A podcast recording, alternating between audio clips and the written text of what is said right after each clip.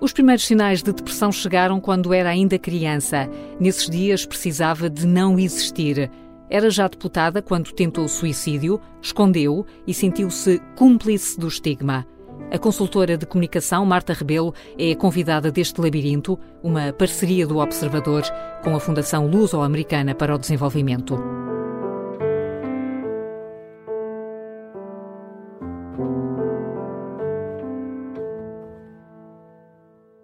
A Marta define-se muito como ex-deprimida.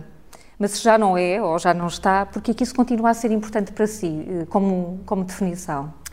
Porque é um estado, não é. Hum, não sei por quanto tempo é que vou continuar a ser ex-deprimida. Pode ser a vida toda, eh, mas posso reincidir. Eh, as, as doenças mentais e a depressão em concreto têm uma taxa de reincidência muito, muito grande. Portanto, eu não curei a depressão. Eu, neste momento, sou ex-deprimida, porque não estou deprimida. Amanhã, espero que não, mas nunca se sabe.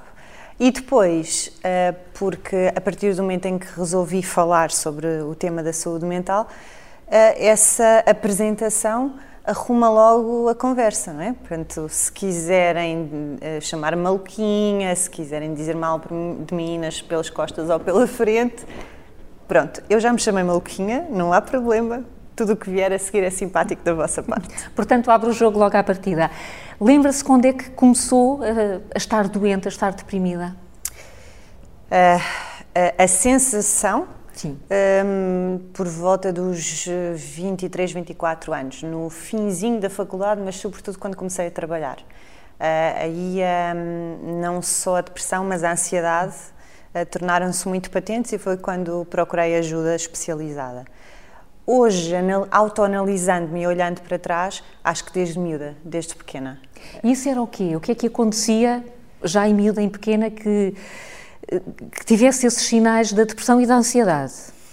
Um, uma coisa muito de humor muito cíclico, não era bipolar, uh, mas era uma coisa cíclica, uh, como se eu precisasse de fazer uns intervalos da, da vida, uh, do mundo, não é da vida, como se os meus sentidos ficassem em, em overload e eu precisasse de desligar. Uh, isso tornava-se muito patente porque eu deixava de ir à escola, ou tentava, não é? Tentava um, dois dias, de vez em quando, 15 em 15 dias, uma vez por mês, e com o passar dos anos isso acentuou-se até se tornar os intervalos eram cada vez mais próximos hum. da necessidade de parar e era como se recarregasse baterias, não é? Punha a pilha a carregar e um dia a ver séries, a desligar totalmente, a dormir e depois voltava energizada. Uh, que idade é que tinha? Era adolescente? Nessa altura em que faltava à escola? Isto já ainda não era adolescente. Uh, assim, talvez tenha começado a fazer isto às escondidas, porque a minha mãe ou, uh, não, não estava em casa, não é? estava a trabalhar. Isto era uma operação mais difícil quando eu vivia com os meus avós, porque a minha avó estava em casa. Uh, mas por volta dos 10 anos, talvez, quando, quando entrei para o quinto ano, tinha mais aulas, um horário mais uh, diverso uhum. do que na, na primária. E senti, o, o, o, que é que se passava? Não era uh, esta ideia da, da, transgressão? Precisava mesmo de parar? Era uma que necessidade. É que, não era para ir com os amigos passear? Não, não, não. Eu queria ficar em casa, mesmo quieta, sossegada no meu canto. Não era nada aquela coisa do, da balda às hum. aulas. Até porque eu sempre fui uma marrona do pior. Eu sempre fui muito boa aluna e não deixava de ser porque era uma questão de, de honra própria. Uh, portanto, não, não era querer a balda, não era querer estar com os amigos e não apetecer ir às aulas, era mesmo precisar de desligar, de não existir, como eu digo hoje. Eu ainda hoje tenho assim, às vezes, quando consigo, quando posso, tenho uns dias em que não existo, estou só a fazer os mínimos olímpicos cá na Terra, uh, porque preciso, tenho, tenho, tenho noção hoje, organizada, que preciso disso. Claro que na altura não tinha noção nenhuma, não pensava muito no assunto, tentava simplesmente fazer. E ao mesmo tempo tinha crises de ansiedade já nessa altura? As crises de ansiedade começaram a tornar-se mais patentes na adolescência e, e muito patentes uh, na faculdade. Que se, manifest, faculdade que se manifestavam uma... como? Ai, uma, nunca teve uma crise de ansiedade, ainda bem, não desejo isto a ninguém. Os ataques de ansiedade uh, são. Uh, São uma sensação física muito parecida com um ataque cardíaco, porque começamos a sentir-nos nervosos, parece que o coração tem taquicardia e não entra, ah, às vezes transpira-se muito, é assim uma espécie de pico de stress agudo por alguma razão, ou às vezes por razão nenhuma, ah, que é o momento mais estranho, é quando não se consegue perceber qual é a razão. Ah, quando eu quando era adolescente, a coisa era mais espaçada, talvez, Talvez, porque eu não tenho isto, esta cronologia muito organizada na minha cabeça. Uh, e, e, em momentos, não tinha, não tinha a ver com um momento, uma hora concreta, por exemplo, antes de um teste ou uma coisa assim, mas a fase de testes ou a fase de exames depois na faculdade, que eram momentos mais de maior stress, mais intensos, propiciavam isso. Mas os ataques de ansiedade uh, foram uma, uma, coisa que veio com o tempo a acompanhar a depressão. A depressão terá vindo primeiro e, e foram se tornando mais agudos conforme as exigências da vida também se tornavam mais sérias, não é? A faculdade é diferente do liceu, o trabalho é diferente da faculdade. E por isso a ansiedade vai vivendo. Diz que foi por volta dos 23 anos que Sim. toma mais consciência do, do, problema. Tomou sozinha ou o seu círculo, a família, os amigos uh, perceberam antes de si? Não, não, ninguém percebeu antes de mim. Não? Uh, e mesmo quando lhes disse, não sei se acreditaram à primeira. Uh, foi por volta de. Aos 23, estava no último ano da faculdade, a, sobretudo a ansiedade começou a tornar-se muito constante e patente. E depois, quando comecei a trabalhar, ainda nesse ano, uh, tornou-se mesmo esta coisa que eu descrevia de precisar de descansar. É fazível quando nós andamos na escola ou na faculdade. Quando começamos a trabalhar é muito complicado.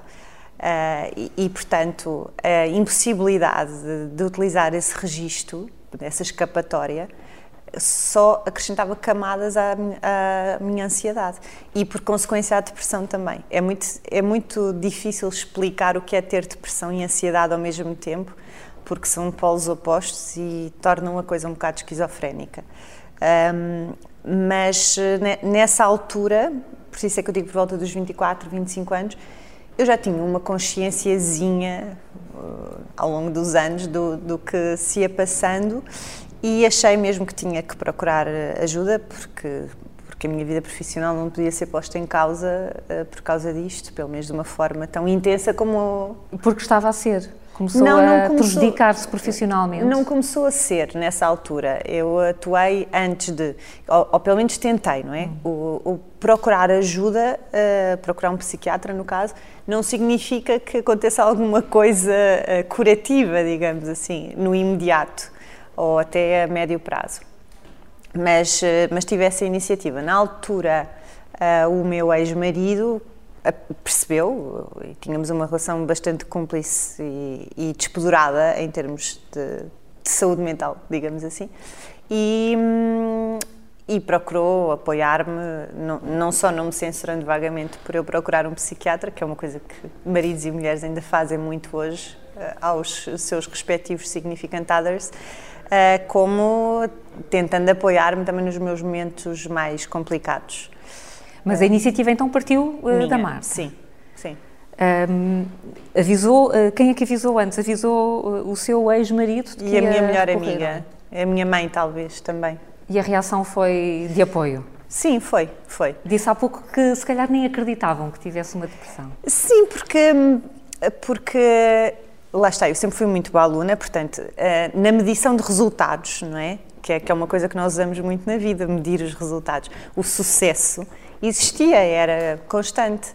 Mesmo o meu, sendo o meu percurso de vida, a minha infância e adolescência um, não muito típica, digamos assim, acho que um, na minha família, não tanto a minha mãe, mas mais os meus avós, o meu pai, achavam sempre que havia um potencial para correr mal. E como corria muito bem, estava tudo perfeito. Uh, e, e, portanto, não, isso depois com o passar dos anos, estendeu-se a outras pessoas. Um, de achar impossível que eu estivesse a passar por uma depressão e tivesse ansiedade generalizada, porque a, a aparência uh, negava qualquer coisa desse género. Portanto, na aparência estava tudo bem. Uh, quer dizer que quando vai ao médico pela primeira vez já estava à espera do diagnóstico que lhe foi apresentado? Uh, sim, estava. Talvez fazer aqui um parênteses. Eu tenho 44, portanto isto foi há 20 anos. Há 20 anos, quando nós íamos a um psiquiatra ou a um psicólogo, esta coisa do diagnóstico não era tão explicada como é hoje. Provavelmente alguém que vá hoje a primeira vez a um psicólogo ou a um psiquiatra e tenha um quadro depressivo, aquilo que, que se designa por uh, uh, transtorno depressivo major ou depressão major, é dito assim: o que tem é isto. Na altura, não. Eu passei anos da minha vida a saber que tinha uma depressão. Eu sou do tempo em que os burnouts se chamavam esgotamento e era uma coisa física, não era uma, um problema mental. Portanto, eu sabia que se passava uma coisa comigo, sabia que manifestamente era depressiva. Uh, agora, com, os non, com as letrinhas todas e muito bem explicadinho uh, e com acesso direto ao Google para sabermos o que é, não. Uh, foi, isso foi autoconhecimento, foi muita pesquisa e muita vontade de descobrir o que se passava comigo ao longo de muitos anos. Então, como é que sai dessa primeira consulta? Pouco esclarecida? Mais esperançosa do que pouco esclarecida. Né? Quando, naquele momento, e se calhar acho que, que, será assim com toda a gente, quando nós sentimos que precisamos pedir ajuda, queremos é uma solução. Uh, e eu saí de lá com uma promessa de solução, uma receita de antidepressivos, ansiolíticos para SOS, e portanto, naquele momento, ter-me aparecido uma promessa de solução. Era qualquer coisa a mais face ao que eu tinha uma hora antes de, de ali entrar. Portanto, eh, não sei se, sei que naquela altura esta questão do diagnóstico e da explicação não era assim tão relevante. Lá está, também não se falava muito sobre isto, não havia muita informação. Portanto, eh, essa coisa dos porquês de, de eu estar assim, o que é que originava, o que era exatamente, o que é que eu podia fazer, eh, estava numa fase, digamos que, obediente de seguir aquilo que me dissessem, de procurar que me guiassem. Infelizmente percebi depressa que não ia hum, longe se ficasse tão passiva, um, apesar de me ter cruzado ao longo de, deste tempo todo com, uh, com médicos, com psiquiatras, com psicólogos ótimos. Porventura não eram as pessoas ideais para mim, mas tenho a certeza que terão ajudado muitas outras com quem se cruzaram. Portanto, diz que infelizmente percebeu depressa que não era, que não era este o caminho. Estava com 22, 23 anos. 24, 20, 24, 24 anos. Uh, a depressão vai se agravando, mesmo com, essa, com essas receitas que foi tendo. A depressão vai se agravando e um, eu acho que, que era sobretudo muito parva quando tinha 20 e tal anos, porque eu tinha um grande complexo de super-mulher. Uh, e, portanto, achava que conseguia fazer tudo e tudo o que fazia e que era muito tinha que fazer uh, no limiar da perfeição e, e, mas que conseguia, não havia problema nenhum, uh, tudo correria pelo melhor. Tinha um, um, plano muito detalhado para a minha existência e, portanto, por isso é que eu digo que era profundamente parva. Um, e isso também agravando uh, o estado de, o meu estado de saúde mental no caso porque a pressão que eu colocava sobre mim própria era muita, mesmo que eu não tivesse consciência de que me estava a fazer mal, uh, e, e a base, não é? O ponto de partida já era esse. Portanto, a coisa foi obviamente piorando. Eu fui desenvolvendo novos mecanismos para disfarçar, para fingir, para uh, lidar com. Como, por ah, exemplo, que mecanismos é que se pode ter quando há essa, essa necessidade de desligar, as crises de ansiedade, que truques é que arranjou? Bem, quando há uma crise de ansiedade num local público, o único truque é mesmo disfarçar, é chamar de cara alegre e bola para a frente. Uh, o, eu, eu, não, não foi de todo o meu primeiro ataque de ansiedade num local público, mas foi um que me marcou particularmente pela dureza. Um, já teria, talvez, não sei se teria mais de 25, 26 anos, vá lá. Eu dava aulas na Faculdade de Direito de Lisboa e, como ainda era muito novinha nessa, nessa tarefa, nessa atividade, uh, tinha por hábito assistir às aulas teóricas do regente da cadeira. Uh, e estava a assistir a uma aula teórica sentada, aquele, para, para dar cenário a quem nos ouve. Um, aquele anfiteatro 1 que aparece sempre na televisão quando se fala da Faculdade de Direito, Estado Novo, onde cabem 600 pessoas, Uh, os professores estão quase num púlpito, não é? Porque a mesa está elevada face à, à plateia. Eu estava sentada ao lado do professor que estava a dar a aula. e, tive, e comecei a sentir um ataque de ansiedade instalar-se uh, galopantemente, intenso. Uh, e a única coisa que eu podia fazer, porque a aula tinha começado há 10 minutos e era de 50, era tomar discretamente um ansiolítico, a seco, porque nem sequer uma garrafa de água, um copo de água, não é? Para ajudar, e esperar que passasse. E foi isto que eu tive de fazer. Uh, se eu acho que alguém daquelas uh, largas dezenas de pessoas estavam ali percebeu, acho que não. Uh, tive que esperar, tive que disfarçar, tive que fazer conversa quando a aula acabou, não é? E tive que correr para uma casa de banho para chorar e morder o casaco. Um, e, e esse, esse ataque de ansiedade marcou-me porque foi realmente muito duro talvez por ter sido uma experiência tão durinha, uh, tudo o que veio a seguir eh, na, na capacidade de disfarçar tornou-se mais simples. E, e, nem sempre também, nem sempre acontecem num sítio onde, de onde não haja fuga possível, não é? Uh, a maior parte das, das, vezes há. Portanto, para resolver a ansiedade, ou, ou fugir, ou manter cara, a, a, cara alegre. E depois, para quando se está sob efeito da depressão mesmo, há toda uma panóplia de doenças físicas que se usa como desculpa para poder ficar em casa ou para poder ir para casa, não é? Está habitual dor de cabeça, há alguma coisa que uma se comeu? Gripe, uma gastroenterite, qualquer coisa, não é? Qualquer ia coisa. recorrendo uh, a ia, esse tipo de, de estratégias? Ia. Uh, hoje, penso com toda a honestidade, uh, não sei se porque estou tão versada ne, nestes, nestes dois bichos, um, mas deve ser isso, deve ser a minha experiência. Eu, eu costumo dizer que farejo uh, o mal-estar nas outras pessoas. E, portanto, penso, mas como raio é que não perceberam? Por melhor atriz que eu pudesse ser, não devo ter disfarçado assim tão bem, porque eu hoje olho para as pessoas que claramente estão a tentar disfarçar um, um aumento, a sensação, e percebo. Uh, é muito fácil de perceber.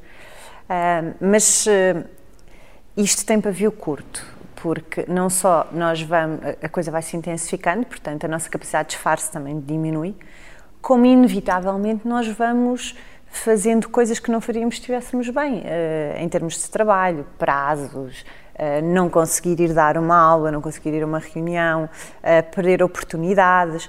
Há uma série de coisas com o acumular do, do estado e a passagem do tempo que eh, nós perdemos e, e, que nos fazem passar não por doentes mentais, mas por relapsos, por incompetentes, por preguiçosos. Uh, e, portanto, é, também misterioso para mim hoje como é que nós continuamos a preferir, digo nós coletivamente, ser vistos como incompetentes ou preguiçosos do que reconhecer que temos um problema de saúde mental. Este trade-off é exótico para mim. Mas que. Mas eu vivi mas, lá, não é? Viveu eu lá. Vivi lá. E, eu, provavelmente... eu alimentei o tabu e o preconceito. Sim, fui cúmplice.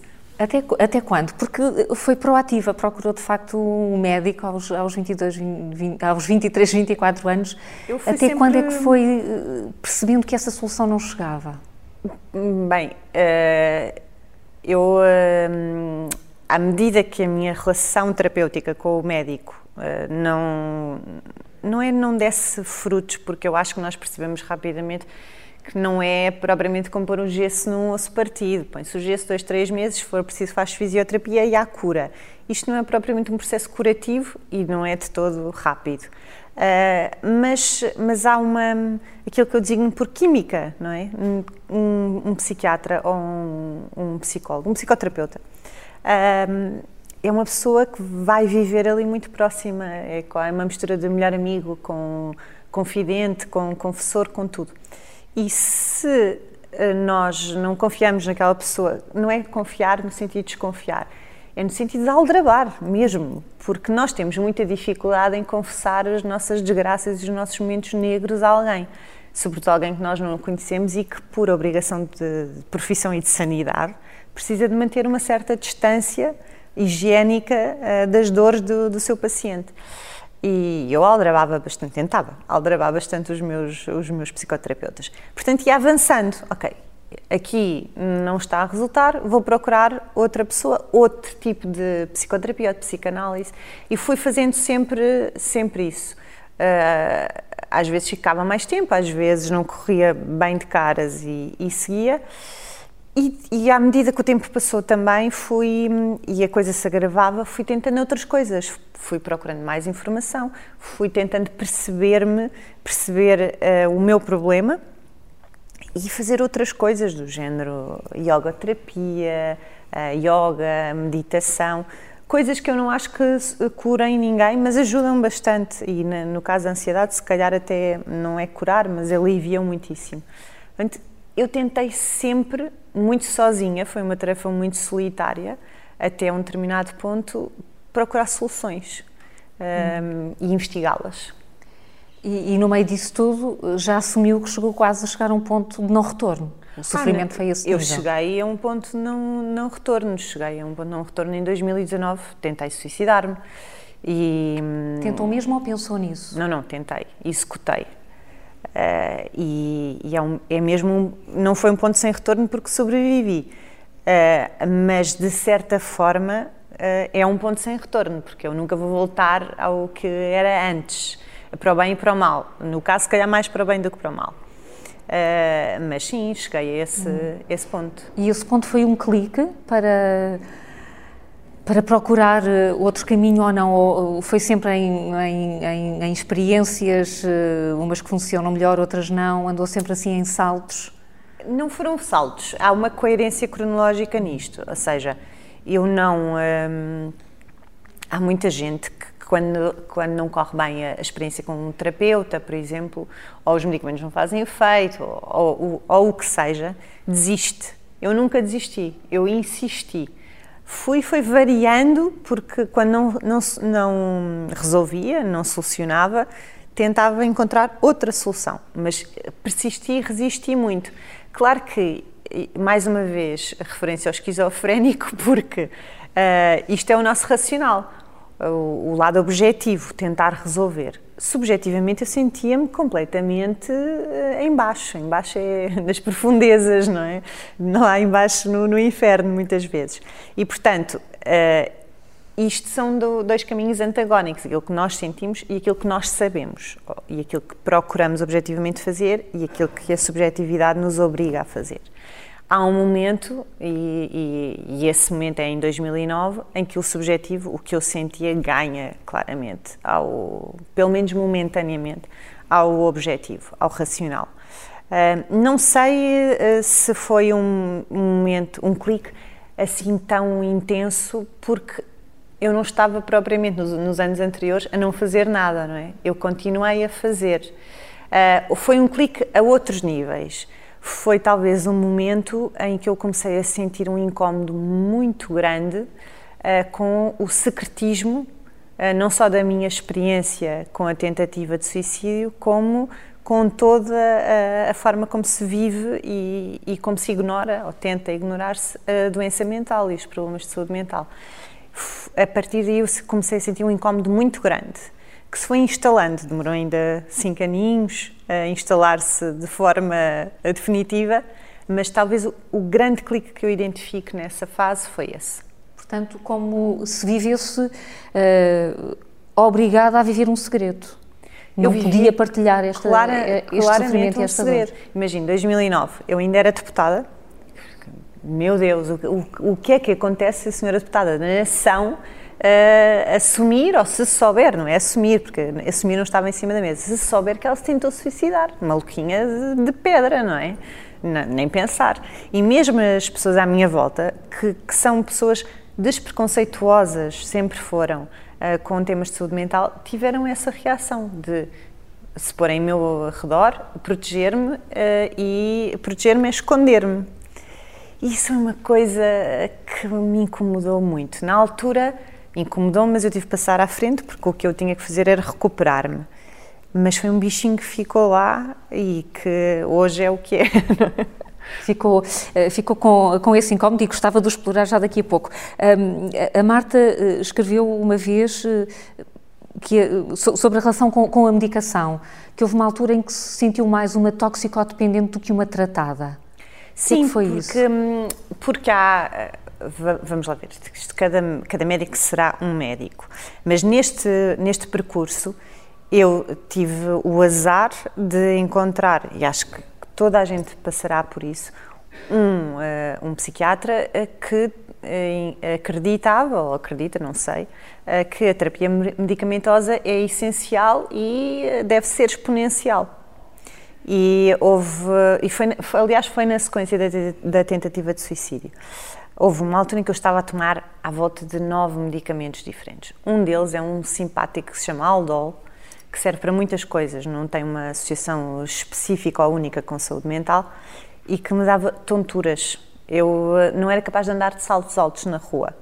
Uh, e às vezes caía mesmo e, e deram tomava um antidepressivo que me fez ganhar imenso peso, que é uma coisa uh, que qualquer mulher adorará, não é? Está deprimida, a vida não lhe está a correr bem toma lá mais dois ou três quilinhos para cima que é para ficar bonita e ainda mais bem disposta. Um, e, quer dizer, eu mantive-me aí dois meses, talvez, e depois achei que aquele não era claramente o caminho para mim. Portanto, essa, eu, eu de facto, nessa altura, sentia-me mais uma dependente de drogas do que uma pessoa que estivesse num processo curativo. Quando é que entra então no, naquilo em que sente que está a curar-se, em que está nesse processo curativo? Eu não gosto da palavra cura. Uhum. Eu fujo um bocadinho dela porque hum, toda a nossa medicina física e mental e, e, a nossa predisposição quando falamos em doença é dirigida à cura. Eu não sei uh, se, quer dizer, a minha depressão tornou-se crónica a, a, dado momento. Uh, e eu tenho-lhe muito respeito. Não posso com ela, mas tenho-lhe muito respeito. E, e parte do respeito vem do receio de lá voltar. Portanto, eu tenho sobre mim uma grande vigilância mantenho-a mais distante que consigo, mas estou sempre à coca. E, portanto, não me considero uma curada. Lá está, voltamos à conversa do ex-deprimida. Uh, é um processo de melhoria. Para mim, a palavra é melhorar, não é curar. Uh, quando é que eu senti que estava uh, a melhorar? De uma forma sustentada, talvez em 2014, 2015, que foi também quando me senti suficientemente robusta para dar voz ao incómodo com o secretismo. Então, isso quer dizer que uh, a, a, forma intensa como publicamente fala sobre doença mental faz parte do seu processo, não de cura, mas de manter a doença controlada? Uh, Contribui para isso, pelo menos? Não, eu acho que não é tanto por aí. Eu acho que é uma outra característica minha, a duas. Eu sou por natureza protestativa e, portanto, e quando há alguma coisa que eu acho que está estruturalmente mal, às vezes nem é preciso estar estruturalmente, mas neste caso estruturalmente mal, uh, tenho, temos todos o dever de fazer alguma coisa para mudar.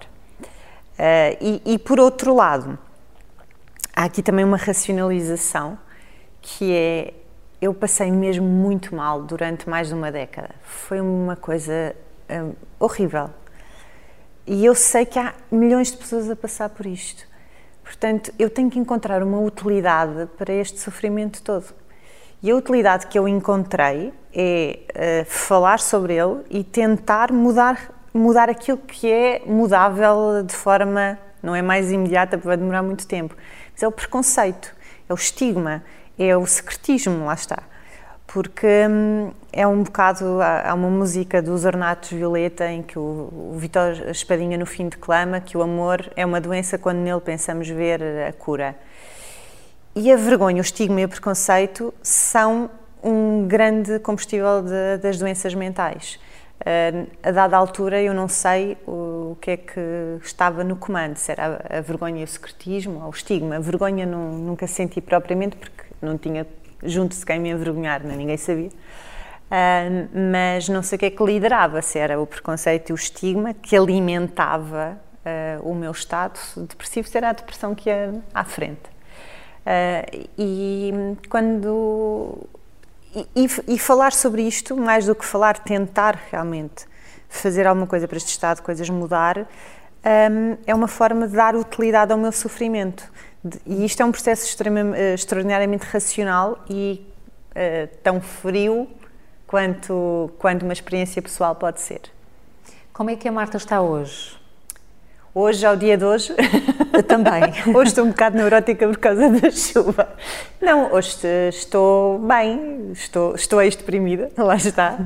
Uh, ocasionalmente ansiosa, não é? De vez em quando uh, tenho os meus momentos. Uh, e vigilante. É, é, talvez este o trio. mas ainda tem momentos em que precisa de deixar de, de ser, de existir. Tenho, tenho.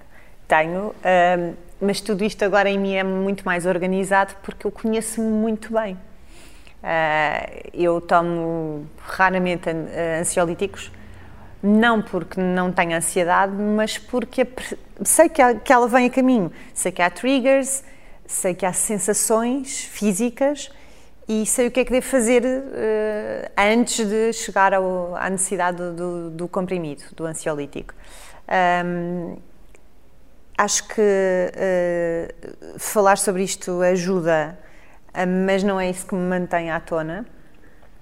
E acho que o facto de ter conseguido melhorar, uh, depois de tantos anos a lidar com isto, um, me dá uma força para achar que se a coisa correr mal, eu consigo dar a volta outra vez. Mas tem campainhas que tocam Há dias em que tenho. tem sinais de alerta? Tenho, tenho, tenho. Tenho um, nos últimos anos, porque há uma, é uma coisa engraçada e mesmo neste, neste vosso labirinto, que eu acho que é serviço público da mais alta necessidade e qualidade, uh, há uma coisa curiosa que é os vossos convidados têm um problema de saúde mental, é, em concreto, não é? E, e em muitos casos é assim. Mas nem sempre quando, quando hum, nós temos problemas de saúde mental de uma forma mais prolongada no tempo, uh, o catálogo torna-se, ou a prateleira, torna-se um bocadinho mais diluída. Eu tive burnout, tive dois. E um burnout é uma coisa diferente da depressão. É, quer dizer, a doutrina divide-se. Há, há, cientistas que acham que não, mas de todo modo nós identificamos como fenómenos diferentes. Além da ansiedade. Uh, e ainda há de momento uh, eu percebi, devagarinho, que os meus momentos maus se identificavam com uma fase específica do mês, que é o período, ou com a, a, a chegada. Uh, o famoso TPM. O, não, o TPDM, que é um TPDM. bicho mais exótico, transtorno disfórico pré-menstrual. Eu não sei se tenho é, um tipo de pressão específica, não, não acho que tenha, uh, mas claramente é uma fase periclitante. E como ela tem a vantagem de ser data marcada, eu reconheço que estou a X dias, uma semana, 8 dias, 10 dias, de chegar o período e, portanto, que a coisa pode tornar-se um bocadinho mais ou emocional, ou irritante, ou irritativa, ou às vezes mesmo com episódios, não é uma crise de depressão, mas com episódios ou sintomas mais depressivos. E tenho que encontrar paz, uma paz, uma certa paz no saber porquê e no deixar acontecer da maneira menos intensa ou mais, eh, mais fácil possível. Já, já falou destas, destas doenças da depressão e da ansiedade como bichos. Eh, eles estão, sabe controlá-los agora, é isso que sente? Sabe é, dominá-los? digamos que lhe, um, lhes pus uma trela. Não é uma saima, é uma trela. E eles agora andam, andam comigo, a depressão anda pouco, uh, é um gato talvez, portanto fica em casa, não precisa ir à rua. Uh, e a ansiedade, quando vai comigo, vai de trela, portanto a coisa está mais controlada. Tem uma, mais de uma dezena de anos uh, a viver isto, já falou muito de estigma. Parece-lhe que hoje em dia quem sofre de uma doença como a depressão já não vai passar por todo esse estigma e essa vergonha que a Marta teve que enfrentar? Hum, talvez não precise passar pelo secretismo todo, nem pela, por uma certa ignorância, não é? Porque há muita informação, mesmo que optemos por viver secretamente ou não partilhar que temos um problema deste género, o acesso à informação está muitíssimo facilitado. Depois, já há pessoas a falarem, pessoas na primeira pessoa, a falarem dos seus bichos, o que ajuda muito a um, processo de identificação, de, de, pertença. Nós somos bichos tribalistas, é? nós precisamos de pertencer à tribo. Nem que seja a tribo dos maluquinhos. Eu digo isto, às vezes há pessoas que levam a mal, mas eu acho que utilizar o humor também é uma arma importante para lidar com, com estes problemas. Uh, e, portanto, saber que há muitos, milhões, milhões, milhões de maluquinhos no mundo é uma coisa que nos torna um bocadinho menos maluquinhos a todos, nomeadamente a quem está a passar por um mau momento. Uh, agora, o preconceito e o estigma existe uh, todo, ainda. Nós passámos nos últimos dois anos a falar muitíssimo mais de saúde mental abstrato, é um abstrato, é um bolo, é uma massa anónima coletiva, é um número ou são vários números. Uh, mas mesmo muitas vezes eu tenho conversas sobre saúde mental com pessoas que eu sei que é óbvio, patente, que não estão bem e que procuram falar sobre esses temas por necessidade, mas não são capazes, não são capazes é, é uma expressão que eu não gosto de usar, uh, não personalizam, não assumem, não, não falam de si do seu problema. Uh, Acho que há muita gente, porque sendo muitos milhões as pessoas que têm problemas de, de, saúde mental, há muitos outros milhões que não têm, mas que vivem perto de pessoas que têm. Uh, e, e, por mais solidariedade, empatia uh, que se tenha, quem não passou por ela tem dificuldade em compreender. E eu reconheço isso, reconheço e percebo, entendo.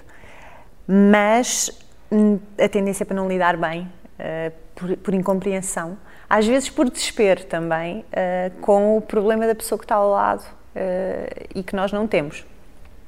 Depois, no local de trabalho, quer dizer, é o que é. Eu, eu acho fantástico que se comece a falar em licenças menstruais e essas coisas todas, mas se nós de manhã telefonarmos para o escritório a dizer que estamos com uma gripe terrível, digo, não, não fica em casa, porque ainda vens para aqui e pegas isso a alguém se nós telefonarmos para o escritório e, dissermos que não conseguimos sair da cama porque estamos a ter um episódio depressivo, hum, enfim, teria que usar o vernáculo para descrever o que se segue e não, não, não pode ser. Um, e depois, temos todo, toda uma circunstância uh, social e pública em torno da, das doenças mentais. Aqui o que, o é que eu quero dizer? Social é claramente o, o estigma, mas é também uh, a forma como nós podemos encontrar ajuda. Um, nós, nós vivemos num país que tem um sistema eh, de saúde público, ao qual nós recorremos muitíssimo. Uh, agora já, já usamos muitos seguros de saúde privados, mas a verdade é que no SNS não existem respostas uh, para quem precise de cuidados especializados de saúde mental. No privado existem, são caríssimos e, e portanto, são inacessíveis a muitíssimas uh, pessoas.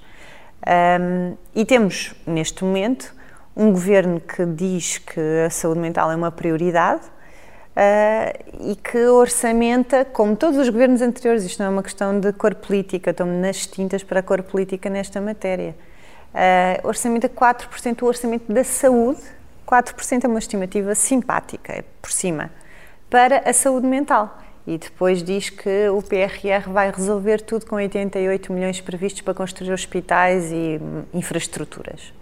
Quando nós temos nos cuidados primários uh, do SNS uh, cerca de 700 psiquiatras e 250 uh, eh, psicólogos.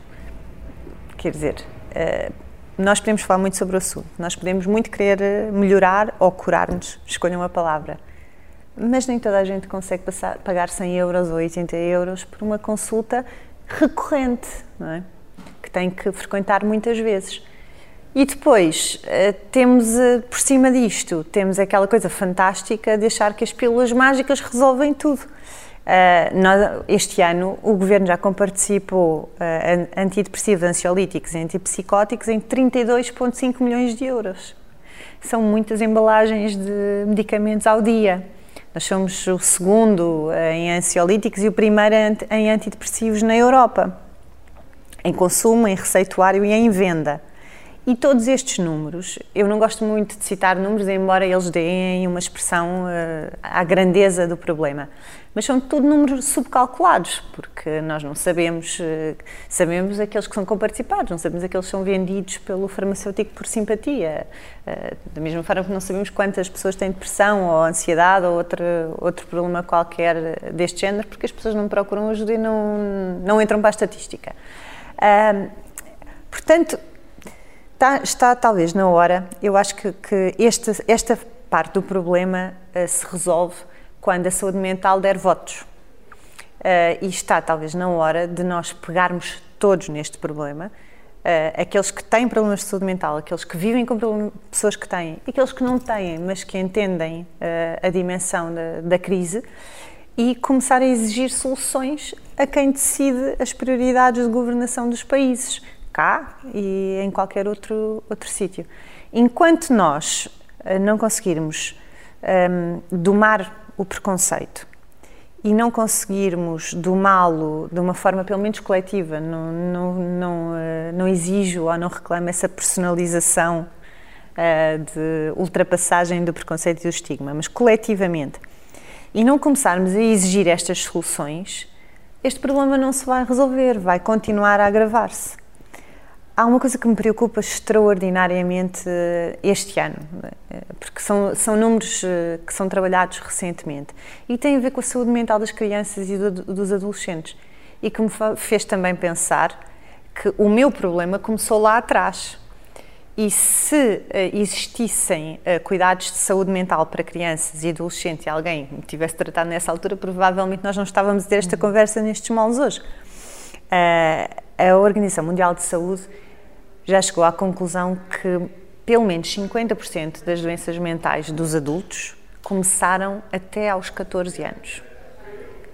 Nós neste momento temos uh, uma geração específica, a Z, não é? os Zoomers, que estão completamente avariados do juízo falando uma linguagem pouco coloquial, mais informal. Mas é reconhecido, eu digo isto com um sorriso, mas é rir para não chorar. Um, os cientistas da coisa já dizem que a Gen Z tem características tais que nem sabem muito bem que, que, que bicho é este uh, em termos de, de saúde mental. Um, o suicídio nesta geração é a primeira causa de morte em alguns países, a segunda na Europa, a segunda a nível mundial já. Portanto, estamos aqui, se calhar, a começar a falar mais abertamente sobre a saúde mental dos adultos e estamos a esquecer-nos dos mais novos, que são adultos amanhã e que não estão a ganhar nada ainda com este debate que os adultos estão a fazer. Uh, isso preocupa-me muitíssimo. Uh, lá está, uh, preocupa-me a mim objetivamente e preocupa a Marta, que pensa no seu caso pessoal e vai lá atrás à adolescência e à infância e percebe que foi lá que é lá que está a raiz do mal. Obrigada, Marta. Obrigada eu.